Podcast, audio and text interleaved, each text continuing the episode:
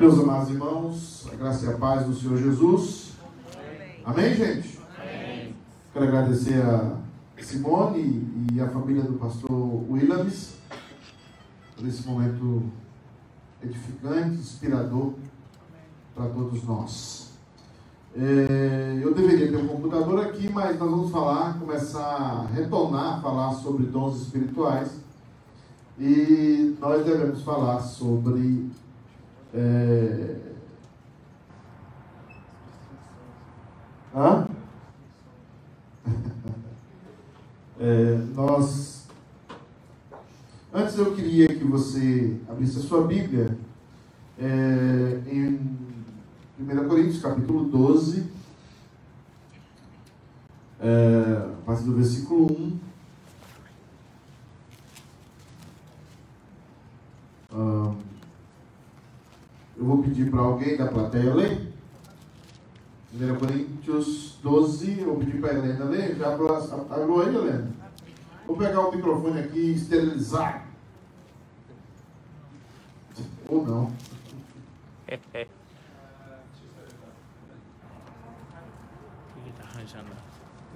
Ah, nós queremos ler esse texto, não está nos slides. É o, texto, o slide 12, please. Slide 12. Que fala a distinção entre dons e talentos. Eu quero também saudar o pessoal de casa que nos acompanham aqui pela, pela, pela nossa live. Não é live não, né, Mara? Hã? É live. Onde que ele vai, gente? Ah, eu acho que tá ligado. Pra Mara isso aí, tá certo.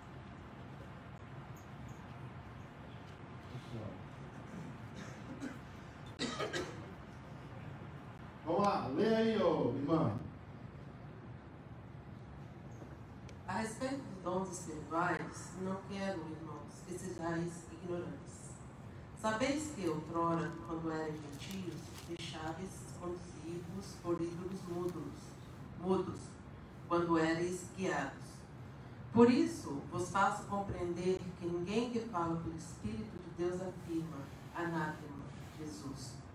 Por outro lado, ninguém pode dizer, Senhor Jesus, senão pelo Espírito Até. Santo. Muito obrigado. Vamos orar? Vou pedir para o presbítero Bida orar para a gente, para que Deus abençoe esse momento. Deus, nosso Pai, nós queremos pedir a Deus que o Senhor venha dar entendimento aos nossos corações para que nós possamos entender a Tua palavra nesse instante, Pai. Amém. Quero pedir ao Pai sua bênção para a vida do pastor Pedro, Deus, que ele seja usado por Ti, ó Pai, que ele possa ser instrumento das Suas mãos e possa transmitir aquilo que o Senhor quer falar aos nossos corações, Deus. Ajuda-nos a entender, ó Pai. Sabemos que o Senhor está aqui e que o Senhor ouve as nossas orações e pedimos, ó Pai, que o Senhor fale conosco. Em nome de Cristo que oramos. Amém. Amém. Amém. Meus amados irmãos, nós estamos falando sobre a perspectiva bíblica dos dons espirituais. É uma caminhada longa, é uma caminhada perseverante para a maioria de nós, também o pessoal que nos acompanha aí pela internet.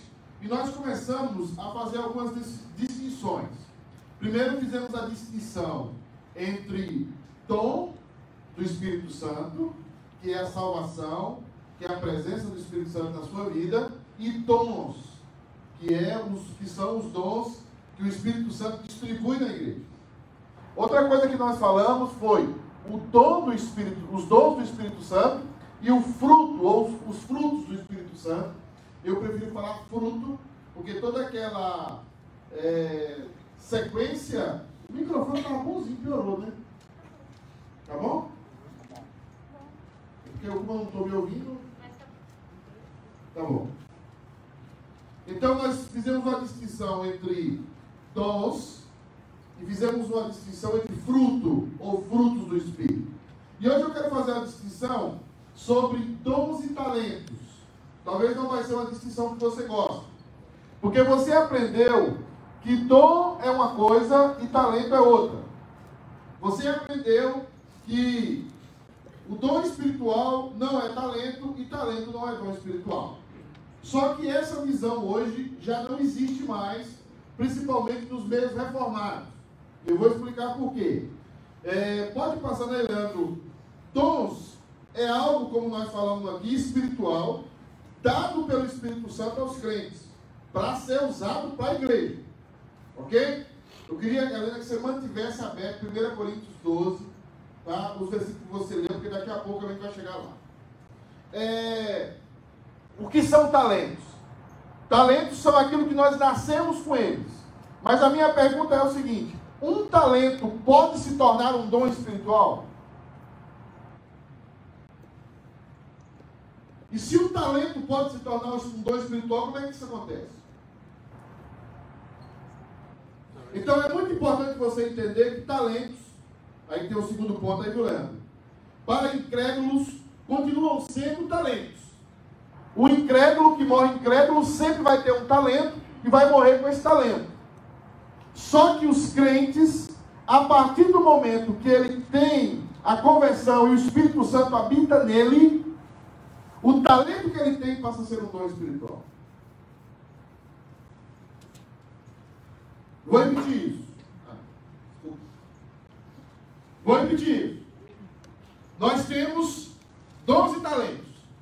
Você aprendeu até hoje que existe uma diferença entre dons e talentos. E eu estou dizendo para você aqui que o crente convertido, todos os seus talentos passam a ser dons espirituais. É, é muito importante você falar sobre isso, porque quando nós temos a compreensão que todos os nossos talentos passam a ser dons espirituais, tudo que nós fazemos é para Deus. E tudo que nós fazemos é para abençoar a igreja de Deus. Então, aquilo que você recebe, que você tinha natural na sua vida, ganha um cunho espiritual. Tá? É, tudo na igreja é espiritual. E tudo na vida do crente é espiritual. Vou fazer uma pergunta aqui para quem? É, para Marta. Marta, Marta, Marta, por que está tão ansiosa? Marta, a... jogar bola é espiritual? Não. Bené, presbítero Bené, Trocar o pneu do carro espiritual?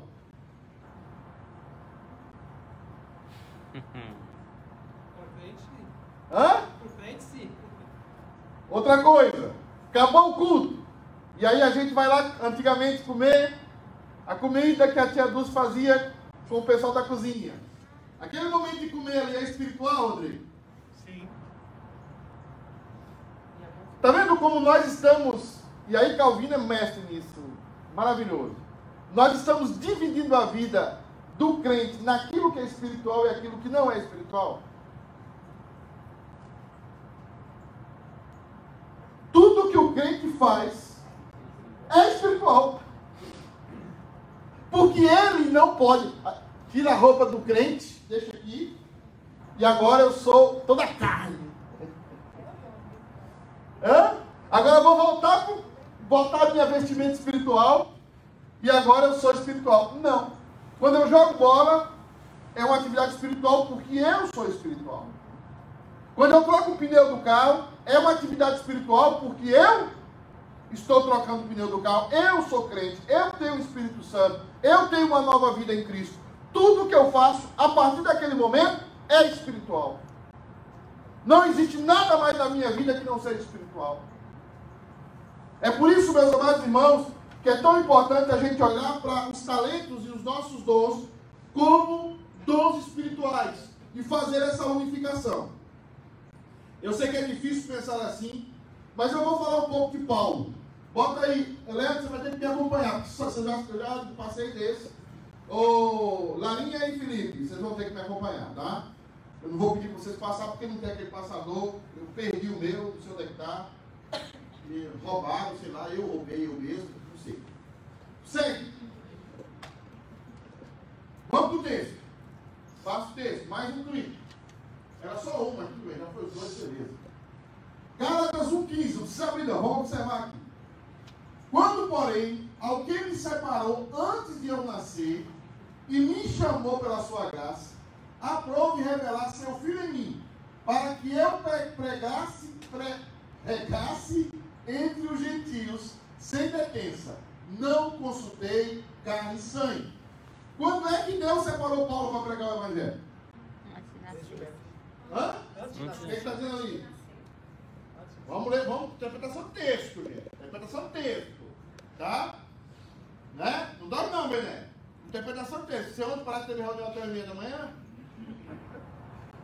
Ao que me separou antes de eu?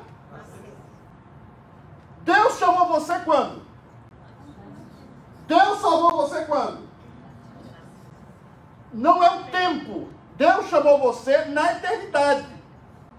Quando Paulo está dizendo ali, ó, aquele que me chamou e me separou antes de eu nascer, é aquilo que nós estamos vendo na escola dominical todos os domingos, sobre a eternidade. Antes que houvesse tempo ou espaço, ele me chamou. Não significa que é para trás, é para frente, nada. Significa que antes de você existir, já havia um projeto na sua vida. Aí Paulo cresce. Paulo prega na sinagoga. Paulo persegue os cristãos. Paulo já era pregador e estudioso antes de ser crente? Não. Sim. Era. Gente, ele era o principal da sinagoga.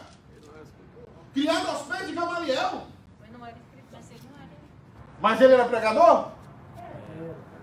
Era espiritual? Não, não era. Mas o talento dele se tornou em quê depois que ele se converteu?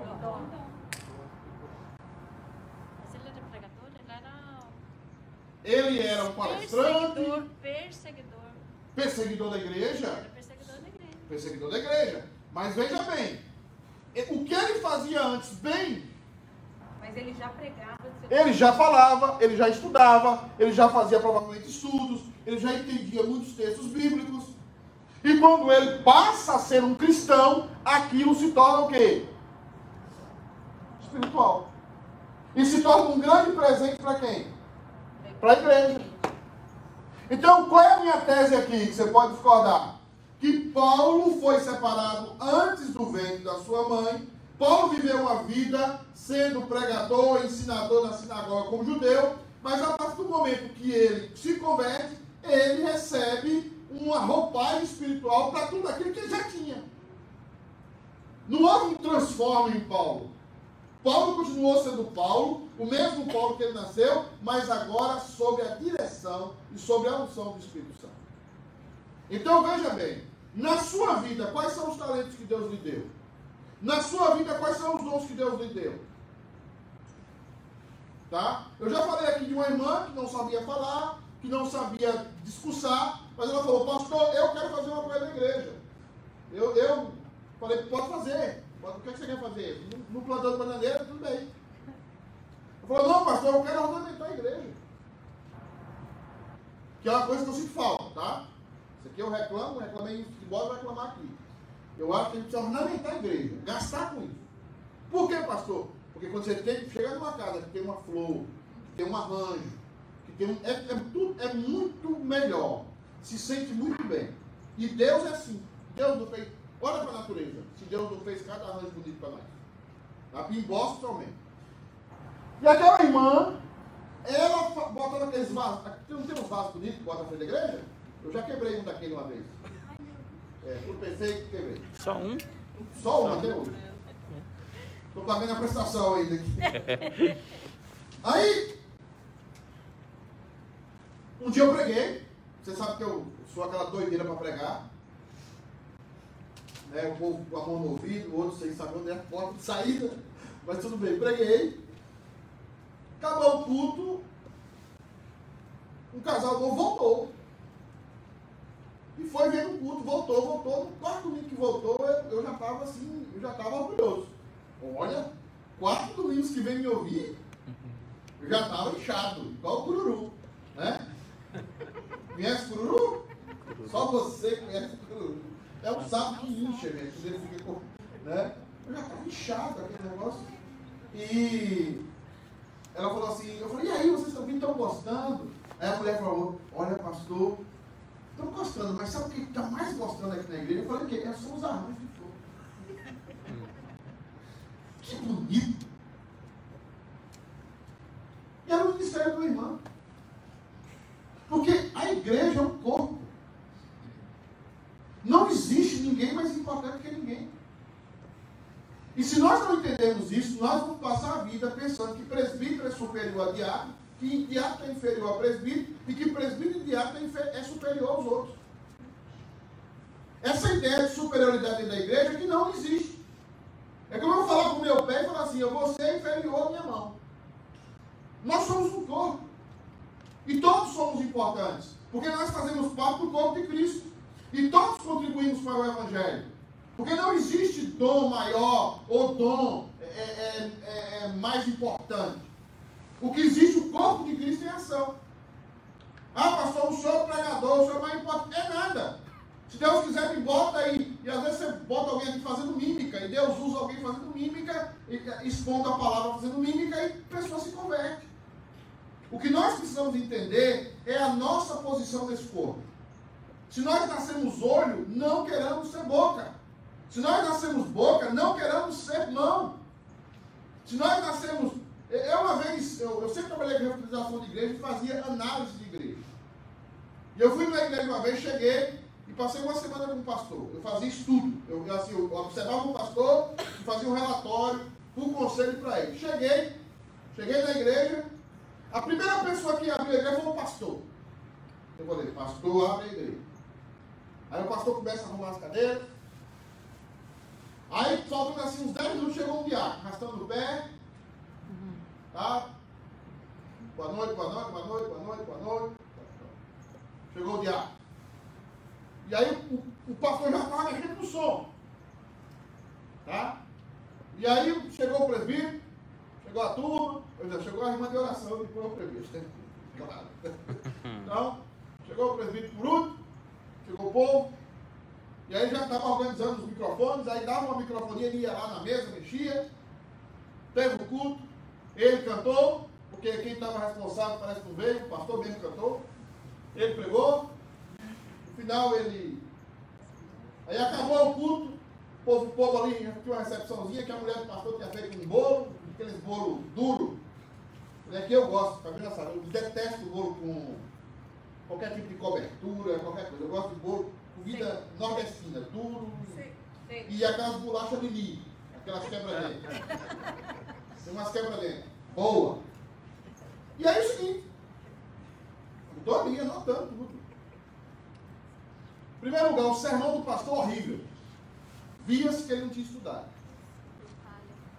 Acabou o culto. O pessoal foi embora, o pastor pegou, pegou o saco de lixo, começou a limpar tudo junto com a mulher, amarrou, amarrou. E a igreja, os gatos pingaram. Aí chegou assim, fui para casa dele e falou, tá vendo, pastor? Como a gente trabalha, trabalha. E não tem nada, eu falei, você, você, você, você é doido. Ele olhou para mim assim, fiquei, moço, você está completamente errado. Como é que a sua função é alimentar o povo através da palavra? E eu passei uma semana com ele, um homem trabalhador, um homem lutador, um homem crente. Mas é um homem que não entendeu que a igreja é o corpo. Que ele não tem que fazer aquilo. E que ele tem que organizar a igreja como pastor para que as pessoas estejam no lugar certo, fazendo as coisas certas, para que todo mundo edifique o corpo de Cristo para quem tem que pregar, pregue. Quem tem que arrumar a igreja, arrume.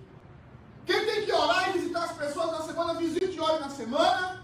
Para que todos nós tenhamos as cargas divididas e façamos as coisas bem.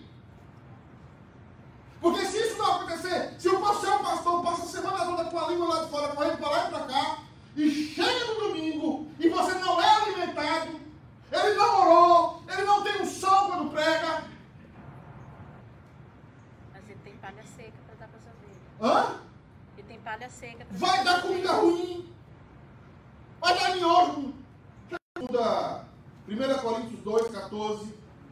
Bota aí, Larinha, por favor. Ora, o homem natural não aceita as coisas do Espírito de Deus, porque eles são loucura, e não pode entendê-las, porque elas se discernem espiritualmente. Porém, o homem espiritual julga todas as coisas, mas ele mesmo não é julgado por ninguém. Então nós devemos entender que você, a partir do momento que você recebeu o Espírito Santo de Deus, ele fez a habitação da sua vida, você passou a ser uma pessoa espiritual. Você passou a ser uma pessoa guiada pelo Espírito Santo de Deus. Você não vê mais a vida como as pessoas veem. Você não analisa mais os fatos como as pessoas analisavam. Você agora tem uma visão espiritual da vida. Você tem uma visão diferente da vida. Você tem uma visão diferente. Você percebe situações da sua vida. Eu já entrei em uma casa e ao entrar numa casa eu percebi que eu estava diante de um problema espiritual. Entrei. Já conversei com uma pessoa, quando você conversa, você percebe. Porque o Espírito Santo que habita em você, ele confronta espíritos imundos que estão em outras pessoas. Automaticamente, é assim, ó. Eu cheguei uma vez num, churrasco, sentei, e às vezes quando eu estou assim, muito feliz, eu não falo nada. Quando eu estou triste, eu começo a falar. É igual eu. Né? Estava alegre, eu feliz, estava calado. A mulher sentou do meu lado, reclamou do marido, reclamou do filho, bateu no menino, bateu, queria bater no marido também, na frente do povo. E aquela confusão. Tal, e tal, e comida estava fria, comida não está o quê? Eu quase virei assim, Satanás. Arreta. Você percebe que aquela pessoa tem um espírito contrário. Porque agora você é espiritual. Porque agora você não é mais um nécio, andando tonto pelo mundo, bêbado. Você agora discerne as coisas. Você agora tem uma visão diferente. Você olha para as pessoas e percebe coisas diferentes. Você é espiritual. Você vê um noticiário, você, você não vê um noticiário como uma pessoa comum. Você percebe coisas no noticiário que ninguém percebe. Você lê uma revista, lê uma publicação, você começa a ser espiritual e a andar no nível espiritual. Por isso que eu observo crentes, quando você publica coisas que não tem nada a ver com a palavra, o pastor tem que intervir. Dizer, gente, vamos ser mais espiritual. Vamos discernir a vida, vamos discernir onde nós estamos. Numa casa que você vai limpar. Você chega numa casa para limpar uma casa, você vai sentir, ruim nessa casa. Não é um demônio territorial, não, gente. É que você percebe claramente que existe uma batalha, que existe um outro reino das trevas. E você percebe que pessoas estão sendo enganadas e levadas para o inferno. Você abriu os seus olhos, o Espírito Santo abriu os seus olhos. Você sabe agora o caminho, ele está ensinando a verdade. Você agora é espiritual. Então o pastor pregando, na hora você fala, isso é uma heresia, ninguém ensinou. Por isso que João diz assim, a unção que está sobre vós é a unção do Filho. Peraí, esse negócio não bateu aqui. E isso é a realidade espiritual. Agora, irmãos, a partir da semana que vem, eu, eu não tenho muito tempo hoje, nós temos, nós vamos falar daquilo que eu quero que a Helena leia de novo ali, que é a 1 Coríntios 12. Por favor, Helena, leia de novo com o seu microfone, para a gente terminar. Tá, leia. A respeito dos dons espirituais, não quero, irmãos, que sejais ignorantes. Sabeis que outrora, quando eram gentios, deixáveis conduzir-vos aos ídolos mudos, segundo eres guiados. Por isso, vos faço compreender que ninguém que fala pelo Espírito Santo de Deus afirma, anátema Jesus. Ninguém que fala pelo Espírito de Deus diz que Jesus é anátema. Con- con- con- Continua. Por outro lado, ninguém pode dizer, Senhor Jesus, senão pelo Espírito Santo. A partir desses versículos, presta atenção aqui, acorda. Paulo irá agora falar dos dons espirituais. Por quê? Porque os dons espirituais, eles vão apontar para quem? E eles vão glorificar a quem? Quem? A Jesus Cristo. Quando você entende o dom espiritual, não é para você se servir, não é para você ser aplaudido, não é para as pessoas baterem bater palmas para você. O dom espiritual tem um propósito. É por isso que há uma interpolação nesse texto, parece uma interpolação de Paulo, mas não é uma interpolação. Paulo está dando base para aquilo que ele vai falar. Antes, lá nos ídolos, o que é que você fazia com os ídolos? Os ídolos servem a você. terreiro de macumba, o que, que a pessoa faz no terreiro de macumba?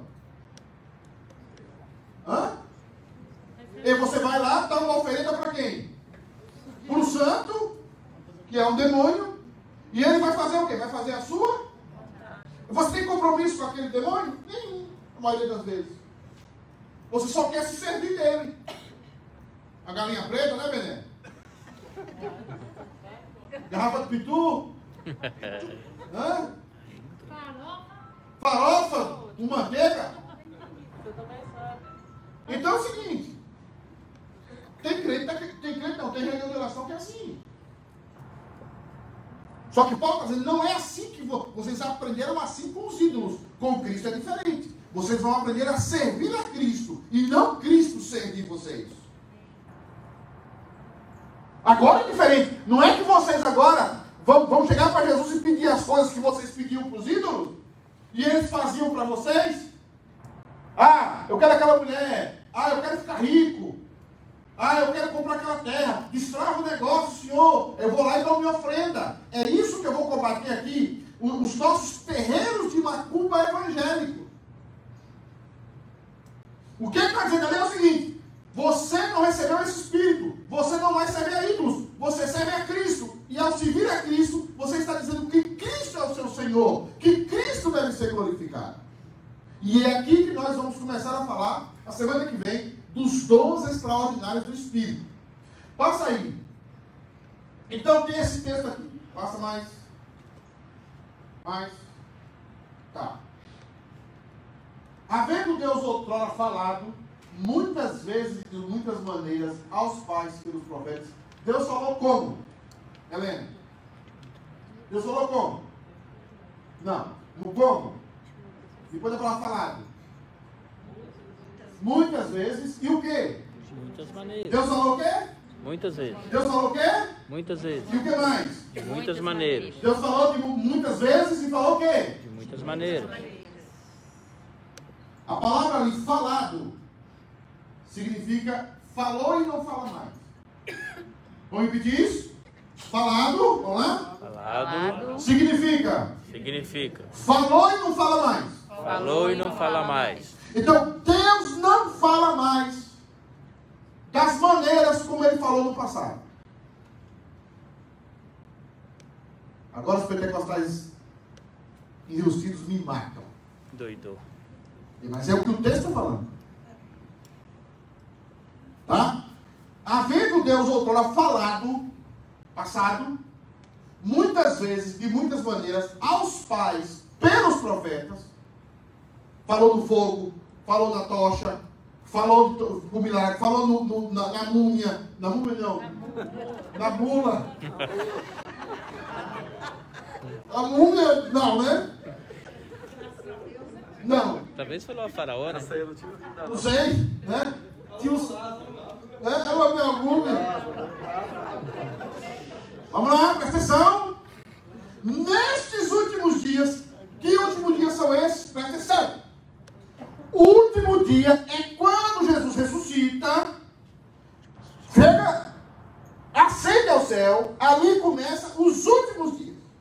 O último dia não é quando é, é, é, a bomba atômica cair na cabeça nossa. Não. Últimos, os últimos dias começou quando o ministério da igreja começou. Ali são os últimos dias. Tá? Eu não sei por que eu tenho que falar isso ainda, mas eu tenho que falar. Tá? Porque esses são os últimos dias. O último dia não vai ser daqui a dois meses, daqui a dois anos, não, gente. Os últimos dias foi quando Jesus foi assunto aos céus. Ali começam os últimos dias. Tá? Nos falou, ali, ali está o Maurício, tão conhecido da Bíblia, falou de uma vez por toda e não vai falar mais. Falou como? Falou pelo. Deus fala a nós através de quem? Agora presta atenção.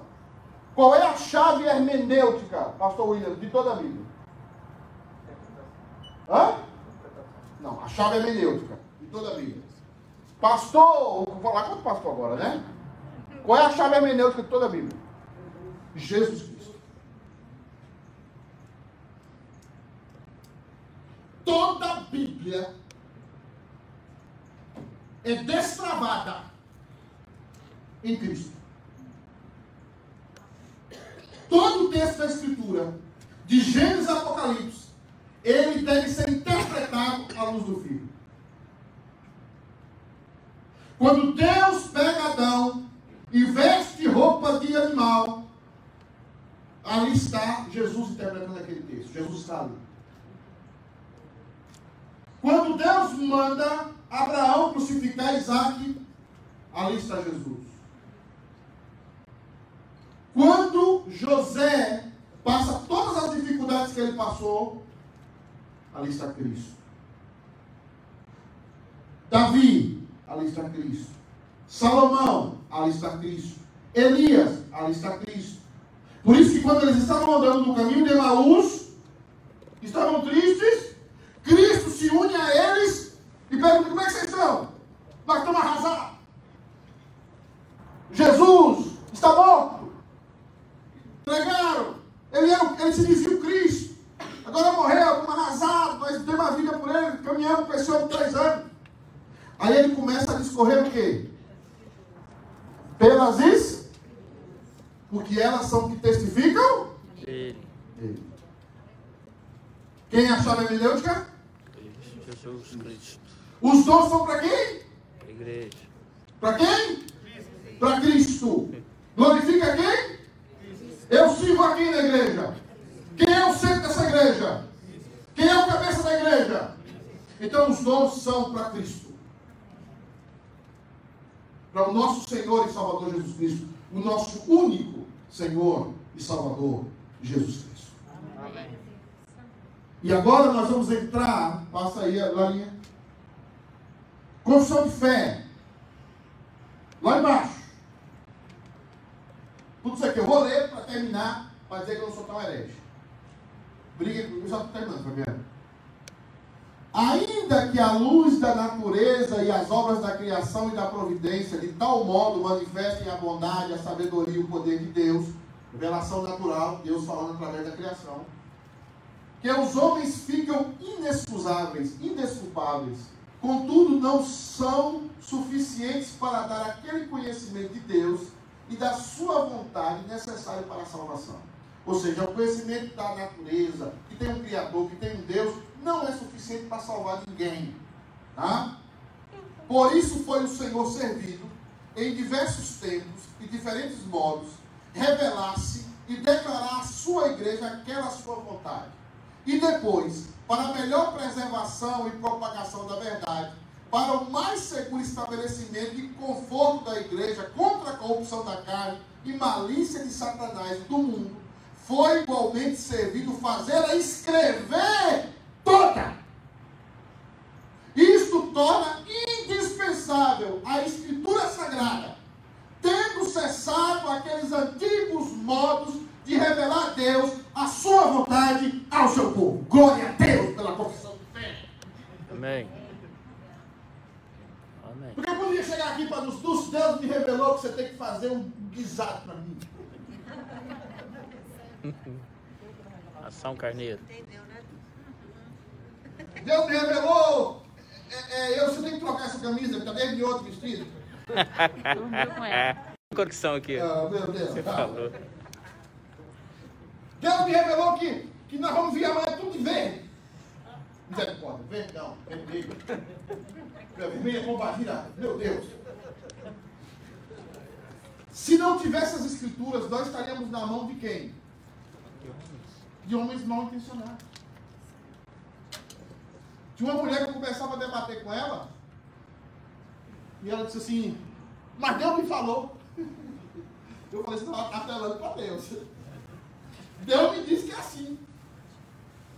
E aí eu tenho que terminar, eu ia passar o vídeo aqui, não deu, mas eu ia terminar com um vídeo que eu recebi essa semana, de, dessas profetisas, essas profetadas, estava mandando, mandando uma profecia para Eric. Aí ela dizia assim, Estevileias, Eric, Deus me revelou que ele acabou de riscar o seu nome do livro da vida. Podia passar um vídeo depois de vocês verem. Ah, é. Eric! Deus me revelou que ele está usando uma borracha e passando em cima do seu nome. Aí o, o, o tema do vídeo era corre, Eric, corre! Aí ela disse assim, corre, Eric! Corre! Corre pela tua vida! Corre porque você perdeu a salvação! Agora é hora de correr atrás da salvação!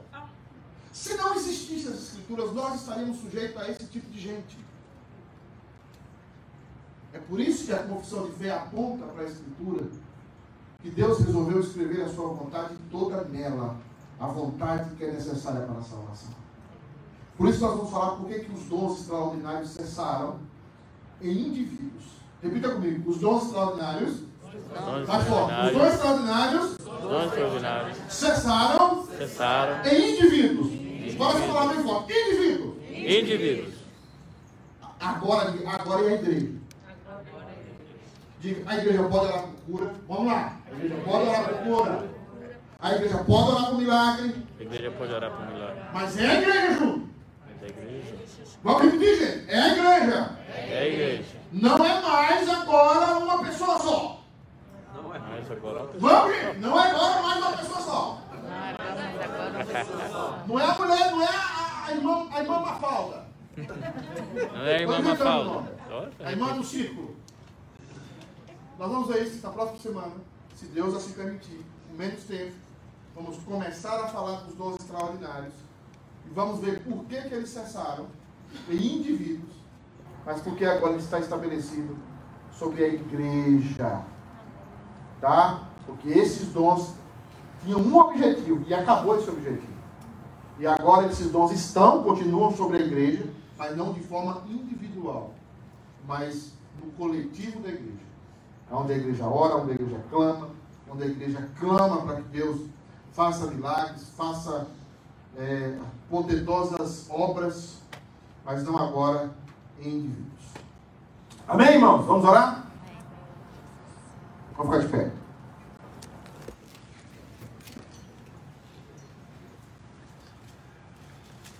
Senhor Deus, muito obrigado, Pai, pela tua palavra. Muito obrigado porque homens morreram por ela, deram a vida, banharam de sangue coliseus, ruas, praças, para que a tua palavra chegasse até nós. Muitos foram crucificados, cerrados ao meio, muitos foram entregues a feras, a leões, muitos foram abandonados por sua casa, morreram sozinhos, como moribundos e abandonados, para que a tua palavra chegasse até nós. Deus, nós queremos ser uma igreja no exercício pleno dos nossos dons. Amém. Nós queremos ser uma igreja que os nossos dons não glorifiquem a homens, nem beneficie a nós mesmos, mas que beneficie a igreja, o nosso próximo e glorifique o teu nome. Amém. Deus amado, cuide de nós. Pai amado, essa igreja precisa do Senhor. Essa igreja precisa da tua intervenção. Eu preciso do Senhor, o conselho precisa. Nós somos pecadores, nós somos pequenos e miseráveis. Nós pedimos, Deus, em nome de Jesus. Essa misericórdia. Amém. Em nome de Jesus. Amém. Irmão, só um instante. Domingo, só um aviso.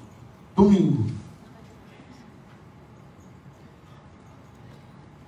Só traga visitante domingo na igreja se você tem certeza que ele não vai se desviar. Porque domingo o sermão não é bom. Quem não está listado, agradeça a Deus. Porque domingo mas nós vamos falar do filho mais velho.